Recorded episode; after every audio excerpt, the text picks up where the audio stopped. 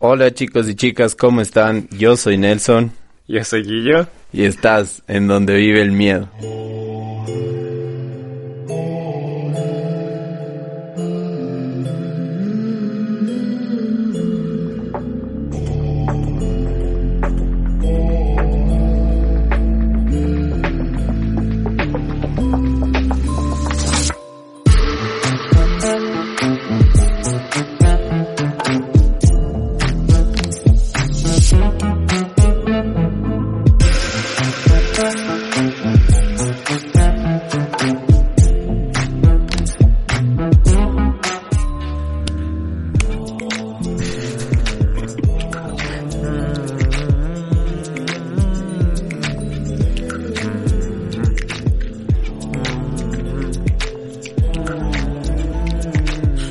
Creo que ya nos toca paranormal, Nelson. Ya creo que toca paranormal. Octavo capítulo tiene que ser paranormal. Es justo y necesario. Ya es hora de un paranormal y creo que ahorita vamos a tener un tema súper chévere, súper intrigante como siempre. Esta vez yo estoy emocionado, Guillermo. Yo no sé prácticamente nada de esto y sé que tú me vas a ayudar un montón con mucho conocimiento y con no sé, historias que ojalá me dejen dormir porque yo soy que ayudar porque bueno, siempre me gusta tu actitud que siempre estás emocionado y eso es lo que lo que motiva al donde vive el miedo y creo que también eso nos ayuda de, de nuestros oyentes del miedo gang que también les emocionamos un poco, les asustamos un poco, a veces les decepcionamos, a veces les damos un poquito más, pero bueno, hoy les vamos a dar paranormal y no hemos hablado mucho de este tema en esta segunda temporada, así que vamos a tratar de, de manejarlo de la manera más tenebrosa, aunque Nelson tenga miedo a los temas paranormales y él me tiene que ayudar con el tema de hoy. Yo te voy a ayudar, como les dije, ojalá me dejen dormir.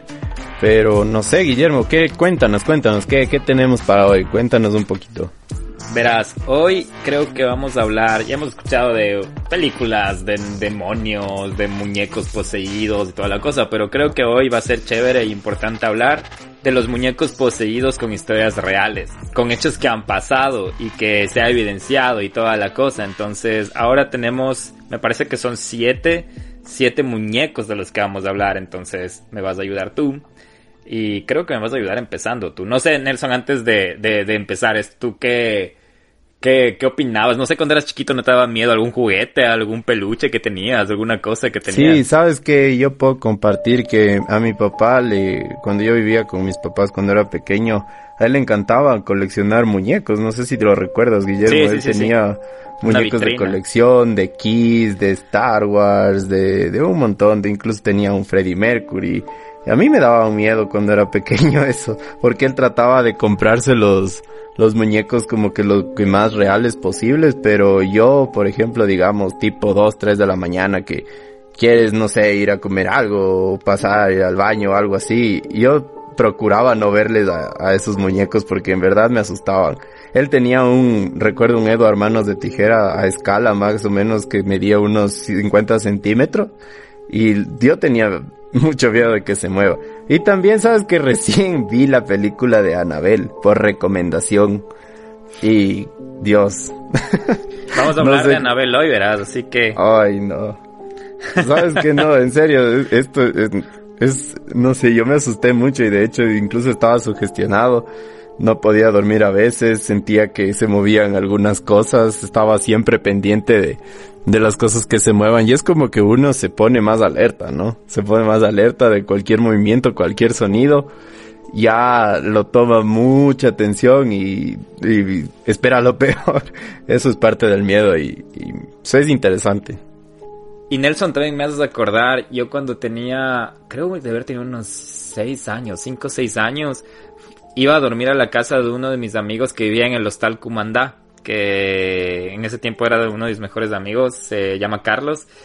Y me acuerdo que él tenía en su cuarto un como peluche que yo sentía que me veía, me veía, me veía y hasta cuando apagaron las luces yo sentía que me seguían viendo y fue tal el miedo que tenía yo que tuve que llamar a mi papá como a la, o sea, hablar con los, me puse a llorar, que no podía dormir y todo y los papás de mi amigo tuvieron que llamar a mis papás para que me vayan a ver y pasar vergüenzas y todo, pero me hiciste acuerdo ahora mismo hablando de eso de los muñecos de tu pa, que sí, yo también me asusté una vez pensando que un muñeco me veía. Creo que fue, eso fue la, la única vez que yo tuve miedo de algún, de alguna, de un, como te digo, como un juguete o algo así. Pero bueno, Nelson, creo que ya con esa pequeña introducción de, de nuestras súper interesantes historias de, muñecos poseídos o demoníacos o diabólicos, creo que vamos a empezar y para eso voy a necesitar tu ayuda. Y ya pues, dale.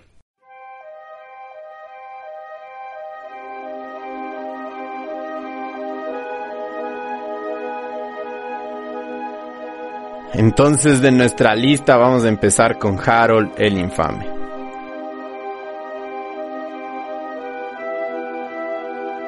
Este muñeco está considerado por muchos expertos como el más aterrador y diabólico de todos los muñecos existentes de la Tierra. La historia de este muñeco muy pocas personas la han leído, ya que sus orígenes están arraigados en Estados Unidos y debido al idioma son muy pocos los que la conocen. A diferencia de otras historias de terror, las cuales llevan como protagonista a uno de estos muñecos, todo empieza en eBay, una de las mayores plataformas de ventas de la red.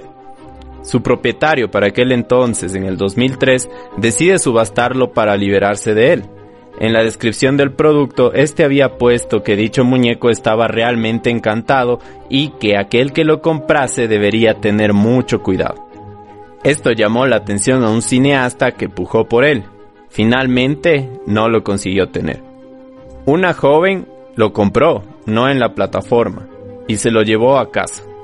Desde que lo tuvo en la casa experimentó todo tipo de fenómenos extraños. Ruidos, pasos, risas de niños, todos ellos diferentes. Incluso experimentó algunas muertes de personas que conocía. Uno de sus amigos murió aparentemente después de tener el muñeco un día entero en su casa. Otro de sus amigos también fue causa de infortunios luego de haberlo visto.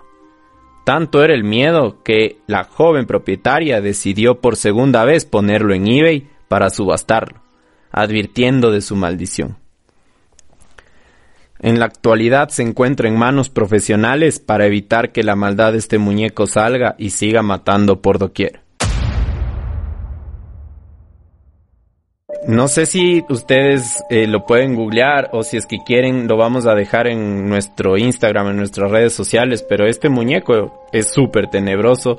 Les voy a describir un poco, tiene una especie de, nosotros lo decimos mameluco verde, sus piernas están desgastadas, no tiene casi cabello, tiene el cabello pintado, uno de sus ojos es blanco, el otro es negro y en verdad no sé a quién se le ocurrió hacer algo semejante. Está horrible y como si ustedes quieren verlo lo pueden chequear en, en Google o en nuestro Instagram. Sí, como dices, vamos a tratar de poner todas las, creo que sí encontramos todas las imágenes de todos los muñecos que vamos a hablar ahora, así que ya saben, en Instagram pueden chequear todo de lo que hablamos y ponerles tal vez una imagen. Y bueno, para continuar les quiero hablar del segundo muñeco aterrador o demoníaco y esta es la historia de Robert.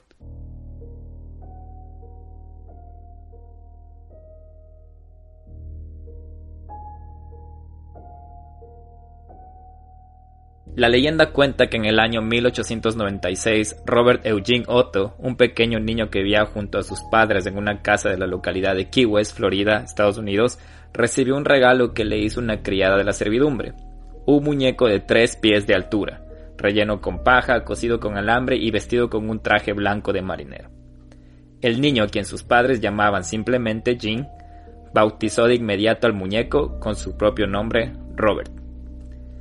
Lo que el pequeño niño y sus padres no sabían era que el personal de la servidumbre, criados negros traídos de la isla de las Bahamas, eran practicantes de vudú y magia negra, cosa habitual en algunas comunidades caribeñas, y que el muñeco no era tan inocente como aparentaba. Como sea que fuere, desde el primer momento el niño se encariñó en demasía con el muñeco, hablaba con él y procuraba no separarse de él en ningún momento. Pero los padres de Jean, que pensaban que Robert era una especie de amigo imaginario, comenzaron a preocuparse cuando comenzaron a escuchar a su hijo hablando con alguien más mientras se encontraba encerrado solo en su habitación. como si alguien más aparte de él se encontrara en la misma. Al mismo tiempo, los vecinos afirmaban que cuando la familia Otto salía de la casa, veían al muñeco asomándose por las ventanas de la casa, como si el juguete hubiera comenzado a moverse por sí solo. Para empeorar las cosas, el niño comenzó a experimentar atroces pesadillas al tiempo que les contaba a sus padres que Robert había comenzado a moverse por cuenta propia. En una ocasión, mientras el niño dormía, se escuchó un estruendo en su habitación. Cuando sus padres fueron a verlo, encontraron la mayoría de los muebles volcados y al muñeco tirado al pie de la cama. Cuando le preguntaron a su hijo por qué había hecho, éste le respondió llorando. No fui yo, fue Robert. Sospechando que algo extraño pasaba con el muñeco, los padres del niño decidieron sacar el juguete de la habitación del niño y dejarlo tirado en un rincón del ático de la casa. No quisieron botarlo, pues su hijo se había encariñado demasiado con él. Con el paso del tiempo, Robert quedó arrumado en ese lugar, cubriéndose de polvo. Años más tarde, muertos los padres de Jean, este convertido en pintor, recibió como herencia la casa donde había pasado su infancia, así que decidió mudarse a su nuevo hogar en compañía de su nueva esposa. Quería aprovechar el amplio espacio de su antigua vivienda para poder pintar sin problemas y sobre todo darle un adecuado uso al bello mirador de la casa, una bella torre de madera de tres pisos. No pasó mucho tiempo cuando Jim descubrió en el ático a Robert, su olvidado compañero de juegos. De inmediato lo rescató del polvo y lo instaló en el mirador. A partir de ese momento, el estrecho vínculo que había entre el otro niño y su muñeco volvió a hacerse presente lo que provocó un clima extraño y ominoso en la casa. A partir de este momento se reanudaron los reportes de sucesos sobrenaturales protagonizados por el muñeco. La esposa de Jean afirmaba espantada que la expresión del rostro del muñeco cambiaba a veces, como si de repente hubiera comenzado a experimentar emociones. Algunos vecinos, por su parte, comentaban que habían visto a Robert desplazarse por la casa y los niños de las escuelas cercanas evitaban pasar frente a la casa de, los Otto, pues afirmaban que Robert se agazapaba detrás de las ventanas del mirador mientras los, espiaba. Jean y su esposa, de hecho, dejaron de recibir visitas porque ya nadie quería visitarlos por temor a toparse con el escalofriante muñeco. Cansado de Robert y sus travesuras, Jean decidió devolver a su viejo amigo de la infancia al ático, aunque la gente que visitaba el matrimonio afirmaba que a veces se escuchaban pasos en los cuartos del piso de arriba e incluso algunas inexplicables risas que se escuchaban en ciertas partes de la residencia. Jean Otto murió en 1972 y su esposa vendió rápidamente la casa. Robert quedó olvidado de nuevo en el ático hasta que una nueva familia se instaló en la casa y Robert fue descubierto por la hija de aquella familia. La pequeña, una niña de 10 años, se emocionó mucho cuando lo encontró e inmediatamente lo bajó a su habitación junto a sus demás muñecos. Sin embargo, al parecer la niña no pareció simpatizarle a Robert, que parecía extrañar a su antiguo dueño. La niña comenzó a gritar de terror por las noches, alegando a sus padres que el muñeco que había sido puesto sobre su cama junto a unas muñecas trataba de matarla. El muñeco Robert o Robert the Doll, según su traducción en inglés, finalmente fue sacado de la casa de la familia Otto y trasladado al Martello Gallery Key West Art and Historical Museum, lugar donde se encuentra en la actualidad. Todavía abraza su león de peluche y viste su traje blanco de marinero, pero sigue dando de qué hablar. Algunos trabajadores del museo afirman que en el mes de octubre el muñeco se vuelve más activo y por las noches se pueden oír golpeteos contra el vidrio de la recámara transparente donde se encuentra. Y no solo eso, pues a veces el muñeco aparece levemente recargado sobre la vitrina de exhibición, como si se hubiera movido por sí mismo. Lo más curioso en todo caso es que se comenta que al fotografiarlo o grabarlo en video, las cámaras dejan de funcionar o bien las fotos aparecen borrosas o defectuosas. Los encargados del museo y la misma leyenda que rodea al muñeco Robert afirma que los visitantes deben pedirle permiso si quieren sacarle una foto, pues de lo contrario una posible maldición podría recaer sobre estos. Se comenta, de hecho, que la gran cantidad de cartas y fotografías que pueden verse pegadas en las paredes del cuarto donde se encuentra Robert son solicitudes de la gente que lo fotografió sin permiso y que le ruegan que les levante la, la maldición que parece haber caído sobre ellos.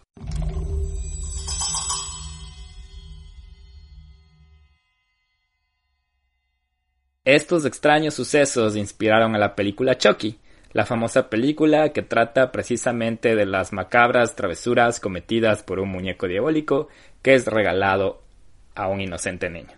¿Qué te parece Robert Nelson? ¿Le, le conocías a, a Robert? Ay, qué feo.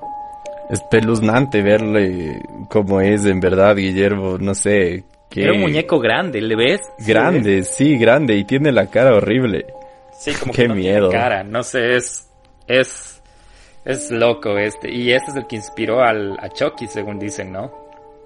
Yo, yo te soy sincero, Guillermo, sabes que a mí no me importa mucho como que cuando le hacen en las películas la cara de miedo, o sea, solo ver un muñeco así inexpresivo me da más miedo que tenga una cara de terror o algo así. En serio, que qué feo. No, no me hubiera gustado encontrarme no te dio miedo la cara del muñeco de Annabelle que viste en la película. No. Prefiero ah. este Robert Doll porque sé que es más es más real, ¿no?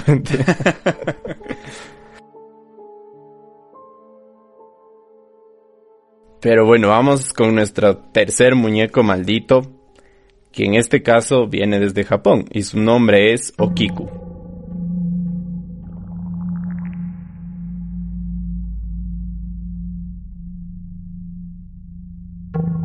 En Japón, tierra de mitos, fantasmas y criaturas extrañas, ocurrió hace más de ocho décadas el increíble caso de Okiku, la muñeca poseída presuntamente por un espíritu y cuyo cabello no para de crecer. La historia de este sobrenatural juguete se relaciona con una pequeña niña japonesa llamada Kikuko Suzuki, de tres años de edad, quien en 1932 contrajo una grave enfermedad que la obligó a guardar cama durante algunos meses. Durante su convalecencia, el hermano mayor de Kikuko Eikichi Suzuki, de 17 años, visitó la ciudad de Hokkaido, en Sapporo, lugar donde le compró un regalo a su pequeña hermana enferma. Se trataba de una simpática e inofensiva muñeca que medía unos 40 centímetros de alto, tenía el pelo negro cortado a la altura de los hombros y vestía con un kimono tradicional japonés. Sus ojos además parecían perlas negras dentro de una cara blanca de porcelana hiperrealista. En cuanto Ekichi vio la muñeca, supo inmediatamente que parecía hecha especialmente para su hermana. Por ello le compró. Cuando Kikuko recibió la muñeca de manos de su hermano, no volvió a separarse de ella. De inmediato la bautizó con el nombre de Okiku. Jugaba a diario con ella, la cuidaba a conciencia para que no sufriese daños y le hablaba en los típicos juegos infantiles que suelen jugar las niñas de corta edad. No obstante, con el paso del tiempo la salud de Kikuko comenzó a empeorar, tanto que en enero de 1933 la niña falleció tras pasar algo más de cinco meses postrada en su cama, acompañada a diario por su inseparable muñeca. Como era costumbre en Japón, el día de la cremación del cadáver de Kikuko, sus familiares colocaron los objetos que la niña más estimaba para que se quemasen junto a ella. Pero debido al gran dolor de la pérdida, la familia olvidó dejar la muñeca entre sus objetos que debían incinerarse. Contrarios a quemarla, la familia decidió finalmente conservar la muñeca colocándola días después junto a las cenizas de la pequeña en un pequeño altar dentro de la vivienda familiar. Sin embargo, con el paso del tiempo, la familia se percató con espanto que el cabello color azabache liso de la muñeca, que había sido cortado hasta los hombros en un estilo tradicional, comenzaba a inexplicablemente crecer. En cosa de semanas el cabello había crecido hasta las rodillas de la muñeca, lo que movió a pensar a la familia que el espíritu de Kikuko estaba de alguna manera dentro de la muñeca incluso cuando volvieron a cortar de nuevo el pelo de ésta. El cabello volvía a crecer inexplicablemente una y otra vez. Con el comienzo de la Segunda Guerra Mundial en 1939, la familia Suzuki emigró de su lugar de residencia, y aunque estaban seguros que el espíritu de Kikuko se encontraba en el interior de Okiku, confió en la custodia de la muñeca a los sacerdotes del templo Menenji, en la ciudad de Iwamizawa, Japón, quienes se lo guardaron junto a las cenizas de la niña. La familia, por supuesto, también les explicó a los sacerdotes del templo las cualidades sobrenaturales de esta. Los monjes del templo, pese a su incredulidad inicial, comprobaron posteriormente con sus propios ojos cómo el pelo de la muñeca seguía creciendo. De ese modo, a medida que fue pasando el tiempo, cortarle el pelo a Okiku se convirtió en una de las tantas tareas habituales de los sacerdotes del templo. Y esto incluso solían colgar como adornos las fotografías de la muñeca con el pelo de diferentes medidas. La muñeca Okiku todavía permanece en la actualidad en el templo Menenji, en la prefectura japonesa de Hokkaido, donde se visita cada año por miles de personas curiosas que quieren comprobar con sus mismos ojos este fantástico evento. Hoy en día, algunos incluso aseguran que no solo el pelo de Okiku sigue creciendo, sino que también sus labios, que antes estaban cerrados, y ahora permanecen levemente abiertos, mientras que los ojos oscuros parece que miran fijamente a los visitantes como si tuviesen vida propia. Uh. ¡Ay, qué fea! parece, parece increíble que, que, le, que le crezca el cabello. Yo estoy hasta un poco escéptico de esa historia.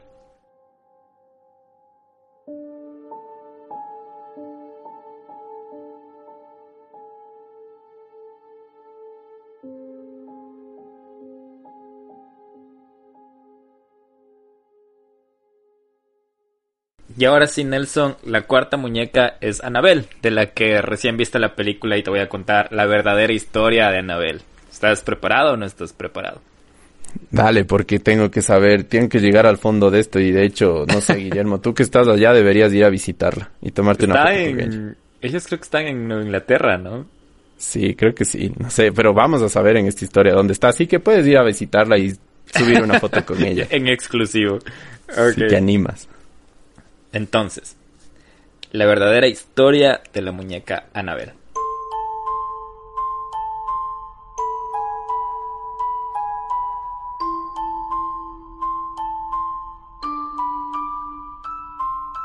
La verdadera muñeca Annabelle no era de porcelana ni tenía el aspecto de una niña pequeña como la que aparece en el expediente Warren, El Conjuro, ni en la película Annabelle. Era de trapo y formaba parte de las miles de Raggedy Ann doll que se vendieron en Estados Unidos en la década de los 70. Sin embargo, la historia que esconde es también de las que ponen los pelos de punta. Annabelle fue el regalo de una madre a su hija Donna en 1970, quien estaba en ese momento estudiando enfermería. La joven de 18 años colocó el presente en la habitación del apartamento estudiante que compartía. Le ayudaba a recordar a su madre, pero poco a poco empezó a ver cosas extrañas, como narró después. Según su testimonio, la muñeca aparecía diariamente en posición diferente a la que la había dejado, con las piernas cruzadas, los brazos en distinto ademán, hasta el punto en que con el tiempo Donna llegó a afirmar que hasta cambiaba de habitación. La cosa no acabó ahí, puesto que empezaron a aparecer notas escritas por alguien desconocido con mensajes como ayúdanos o ayuda a Lu. Y un día descubrió un hildillo de lo que parecía sangre bajo la muñeca. La situación provocó que la asustada aprendiz de enfermera y su compañera de piso Angie llamaran a una medium para que intentara averiguar lo que estaba pasando, desde un punto de vista paranormal obviamente. La experta en estos fenómenos acudió al lugar y después de una sesión les informó de que el espíritu de una niña de 7 años llamada Annabelle Higgins había poseído a la muñeca. La menor, al parecer, había fallecido en el lugar. La situación se volvió más grave poco después cuando un amigo de Donna que frecuentaba la casa, Lou, se quedó dormido y despertó sin ser capaz de moverse, según su relato. Luego vio a la muñeca intentar estrangularlo hasta el desmayo y despertó al día siguiente. Aunque pensaba que su vivencia no había sido un sueño, Luz siguió acudiendo al departamento y en otra ocasión escuchó sonidos en el cuarto de Donna que estaba vacío. Entró y comprobó que en el interior solo se encontraba la muñeca Anabel en una esquina. Se dirigió hasta el objeto y después de sentir que alguien estaba de él, descubrió varios arañazos en su pecho, cuatro horizontales y tres verticales, que se curaron el día siguiente, aseguró entonces. Después de estos sucesos, Donna llamó a varios miembros de la iglesia que contactaron con el matrimonio Warren, Ed y Lorraine, ya conocidos por sus estudios de fenómenos paranormales, investigaron el caso y llegaron a la conclusión de que ningún espíritu humano había podido poseer el juguete. Tenía que haber sido un demonio. Por ello, pidieron a un religioso, el padre Cook, que practicara un exorcismo en el apartamento para limpiar la casa. Acto seguido, los Warren cogieron a la muñeca y se la llevaron con ellos, sin que se conocieran más agresiones ni otros sucesos extraños hasta la fecha. La verdadera muñeca Anabel todavía puede contemplarse hoy. La verdadera muñeca Anabel todavía puede contemplarse hoy en día en el Museo del Oculto de Ed y Lorraine Warren en Monroe, Connecticut, Estados Unidos. Aunque las visitas están restringidas, es posible tener acceso al lugar a través de diferentes eventos que el lugar organiza periódicamente. El objeto permanece encerrado en una caja de madera sellada con un cristal. Un cartel advierte a los visitantes del supuesto peligro que encierra este aparentemente simpático juguete. Por si acaso, un sacerdote acude al lugar dos veces al mes para echar agua bendita sobre Anabel. ¿Seguirá acudiendo el, padre en, en épocas de COVID? No sabemos, pero justamente te acuerdas lo que había pasado, que supuestamente se había escapado recientemente. Ah, sí, pero eso fue un, una creepypasta, como dicen, como un fake news de noticias falsas.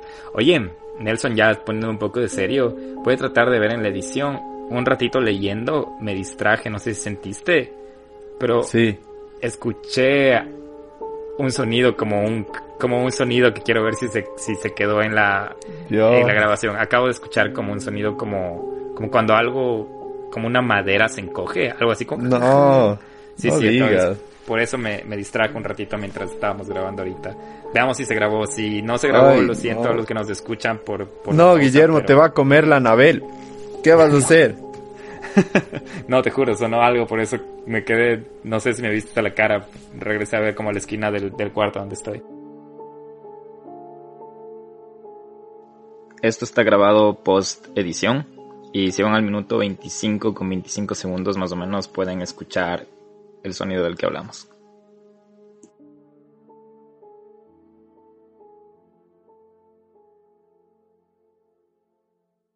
Bueno, Guillermo, la siguiente historia que te voy a contar es una historia súper corta, pero igual de tenebrosa. Esta vez nos visita desde Italia una muñeca muy particular que quizás algunos o algunas de ustedes la han de haber visto porque se parece a muchísimas muñecas que hay en cualquier casa.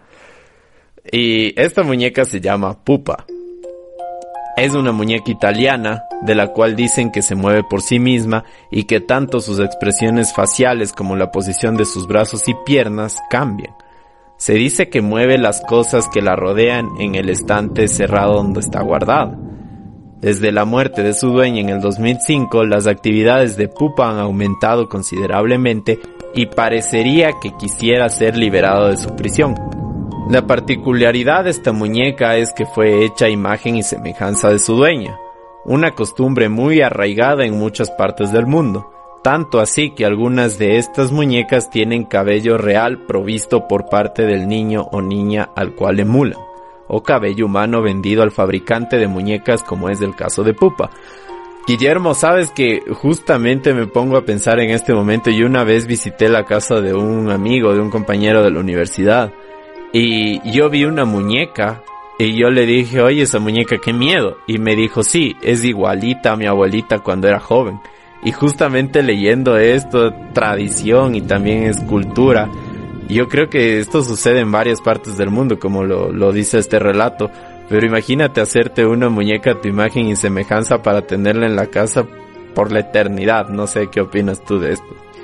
No sé, la verdad, o sea, tener algo que se parezca a alguien y peor cuando haya fallecido, no sé, como una figura, no, no sé, no me cabe. Yo no lo haría.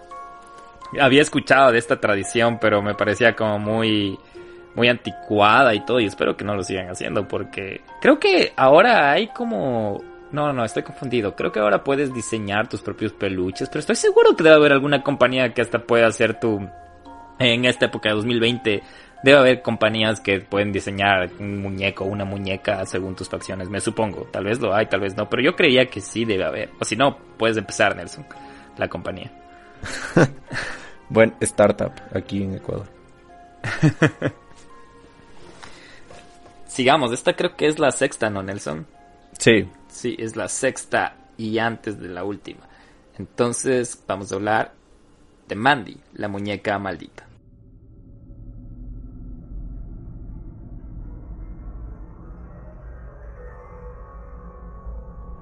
En 1991, una mujer se acercó a un museo canadiense para donar una muñeca de porcelana para asegurar su conservación.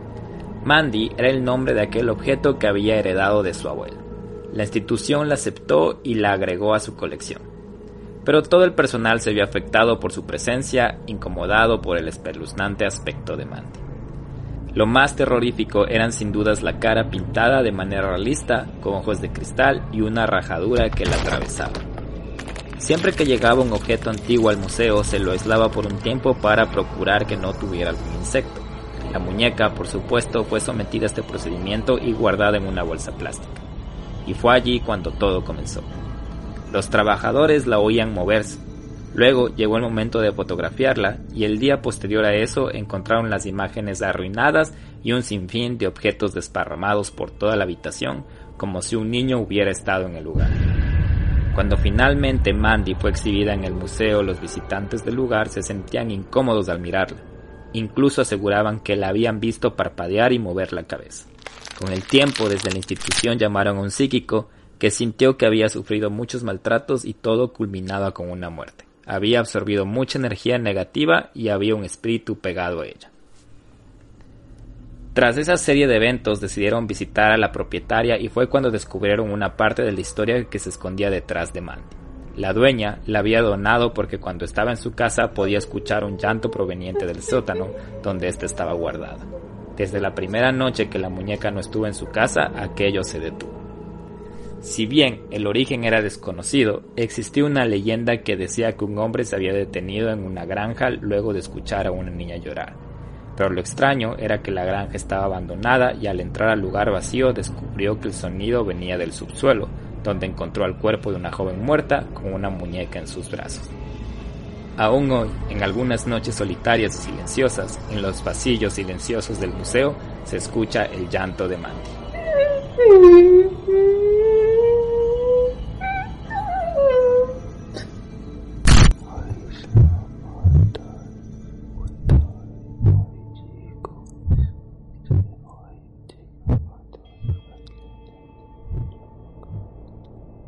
Guillermo estaba chequeando la foto de Mandy. Dios, no, no sé cómo la gente puede vivir con eso. O sea, yo digo, a ver, ya me encuentro una muñeca, yo no la voy a tener. Lo primero que voy a hacer es dejarla ahí y pedir que alguien la saque. En verdad, no es porque sea tan miedoso, pero qué, qué energía. O sea, como tú hablas, la energía negativa y el espíritu se la puede ver en una foto. No, no quisiera acercarme a ella. De ley, mano, una energía, pero súper fuerte, ¿no? Me quedé en shock, la verdad, cuando la vi.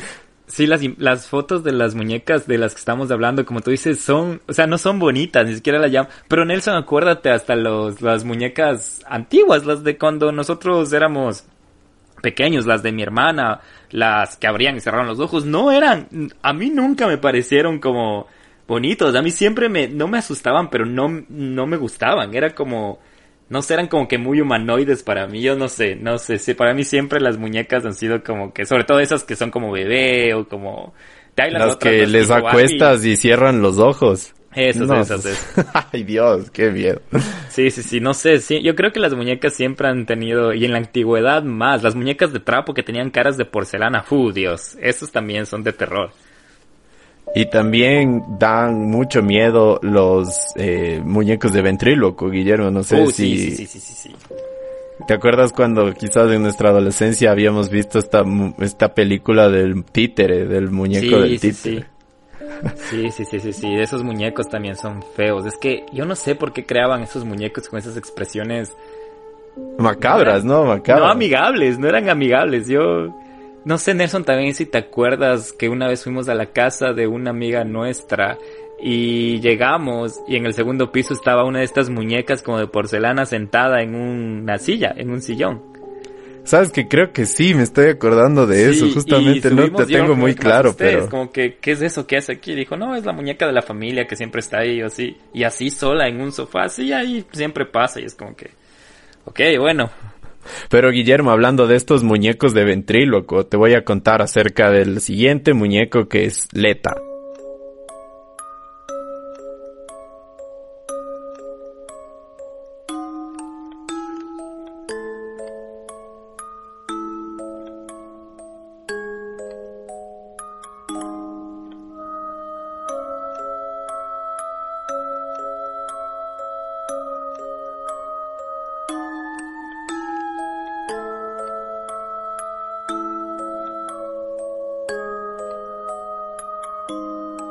En 1972 el señor Kerry Walton se encontraba de visita en su pueblo natal para asistir al funeral de su abuela. Durante su estadía decidió visitar una casa abandonada que siempre le había atemorizado de niño.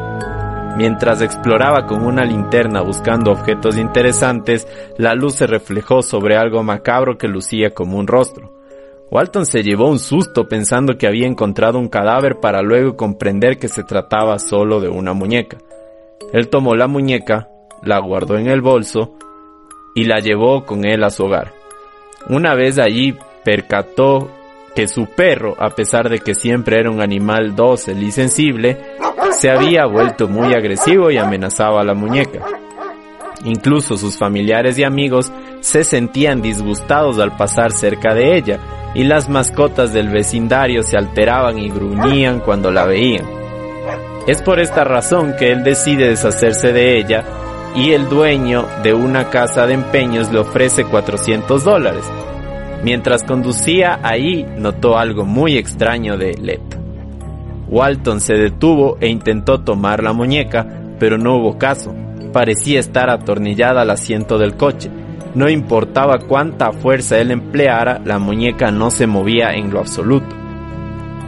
Finalmente, decidió llevarla a un museo de Sydney, donde la revisaron y le dijeron que la muñeca tenía al menos 200 años de antigüedad y posiblemente fue fabricada en Europa del Este.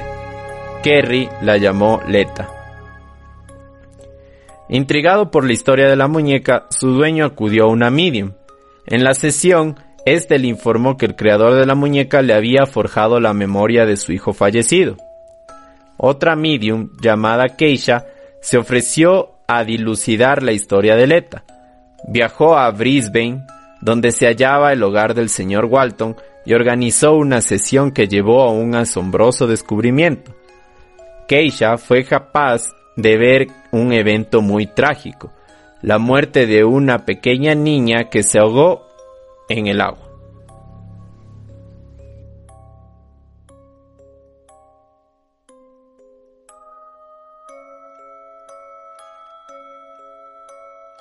La medium aconsejó a Walton llevar la muñeca a un centro comercial y ver cuál era la impresión de la gente cuando se acercaba a ella.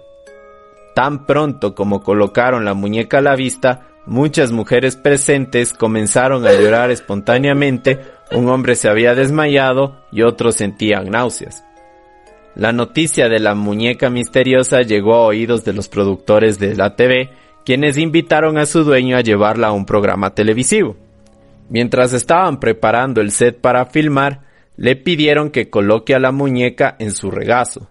Apenas el hombre la colocó allí, Leta se movió. Keisha le avisó lo sucedido a los camarógrafos del canal, quienes se rieron diciendo que eso era una cosa imposible. En ese momento exacto se oyó un crujido en el estudio y pudieron ver la cabeza de la muñeca girar hacia la cama. Y luego la explosión de uno de los focos de luz. Diez años después de este extraño suceso, su dueño volvió a ser entrevistado en televisión y nuevamente un foco colocado por los camarógrafos para la ocasión había estallado. Keisha sugirió que todo aquello se debía efectivamente a que la muñeca Leta estaba embrujada a la cual debían haber molestado por reírse de ella 10 años antes en una situación similar. Según la medium, un espíritu atrapado en un muñeco adquiere fuerza para realizar hechos paranormales, pues se convierte en un espíritu maligno. Leta es una de las muñecas más extrañas y más famosas y fue protagonista de varios documentales en los Estados Unidos, el primero de ellos realizado en 1981.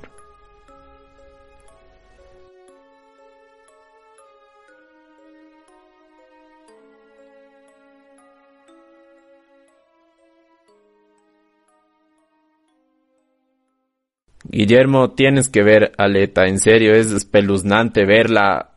Hay un, yo estoy viendo ahorita como que googleando y hay una chica que la tiene en su regazo. Qué miedo, qué fea, o sea, perdón, no.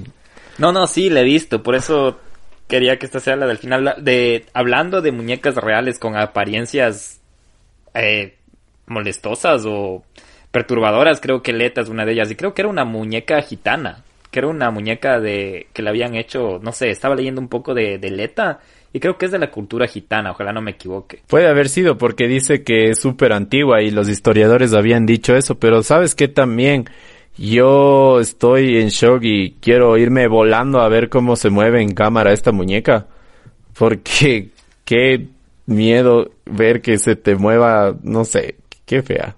Seguro que quieres ir a ver, después no vas a poder dormir. Quizás no. Y no sé si también la gente que nos está escuchando en este momento, si es que tienen muñecas, si es que están acostumbrados a tener muñecas en su casa o tal vez de sus familiares. Como lo habíamos mencionado, creo que en el capítulo de Rock and Roll, ¿te acuerdas lo que dijimos de las energías? Cuando alguien almacena energías en algún objeto. Imagínense el amor que tenía una niño, que tenía una persona por su muñeca y peor si la había personificado. Yo creo que tiene sentido esto de las energías y yo estoy ya asustado, de hecho. Y si tienen, y si los que nos están escuchando tienen muñecas de sus abuelos, de sus mamás, de, de sus hermanas o de tías que parezcan como diabólicas o se vean no muy bonitas, agraciadas, nos pueden mandar fotos de eso, de esa, sería súper chévere y les compartimos porque ahora con Nelson nos quedamos con, con las dudas de ver qué tipo de muñecas nomás existen entre el miedo gang y los que nos escuchan. Yo no tengo ninguna muñeca por acá, ni, ni creo que mi mamá ya tiene ninguna de esas. Creo que tal vez sí, le voy a preguntar. Sí, sería una bestia poder saber qué muñecas son las que ustedes tienen en su casa y no duden en escribirnos, en enviarnos las fotos y nosotros las vamos a compartir. Guillermo, súper buena idea, así que ya saben.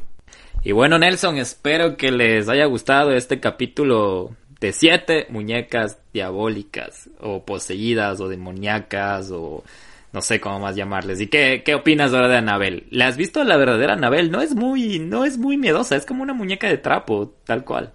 La pregunta es, Guillermo, ¿tú te atreverías a ir y pagar la entrada para esa mansión Warren o algo así para visitarla o no?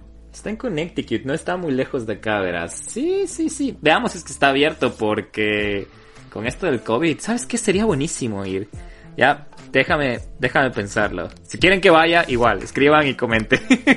porque puede que después me maldiga a mí, a Anabel o alguna otra cosa. Pero hazlo por, hazlo por el donde vive el miedo y por el miedo gang, así que te va a ir súper bien. Lo voy a y bueno, eso ha sido el capítulo de los muñecos, de las muñecas malditas. Visítenlos, véanlos todos, sigan investigando. Están terribles, están terroríficos. En verdad me da full miedo verlos de nuevo y, y pues espero que les haya gustado este capítulo. Sigan compartiendo nuestras redes sociales, sigan compartiendo nuestro podcast, eh, esperemos les haya gustado, tenemos muchísimo material que pueden escucharlo desde la temporada 1, a los que les encanta escucharse todo de una sola vez, se lo pueden escuchar en, en un día entero y los queremos un montón. Nos han escrito que han dicho que no sé cómo lo hacen, pero se han escuchado en la primera temporada en un día entero. y muchísimas gracias, como ustedes ya habían escuchado, seguimos súper contentos de compartir este, este contenido con ustedes. Si es que tienen sugerencias para nuestros próximos capítulos, igual no duden en escribirnos Guillermo en Instagram a arroba donde vive el miedo, en Facebook donde vive el miedo podcast y nuestro correo es donde vive el miedo podcast arroba gmail.com. Ahí van a estar las fotos que Nelson les mencionó al inicio. Y sí, hay gente que se sigue subiendo a la camioneta del donde vive el miedo, así que bienvenidos a los nuevos oyentes de donde vive el miedo y Gracias por seguir aquí, los que están ahí desde el primer día donde vive el miedo. Y parece que hay podcast para un buen rato, ¿no? Porque dijimos que esto va hasta Halloween y recién estamos en septiembre. Y eso es todo por, por ahora. Ya nos vemos la próxima con mucho más contenido. Sí, nos vemos el próximo domingo. queremos. Eso es todo de mi parte. Bye. Adiós, que les vaya bien.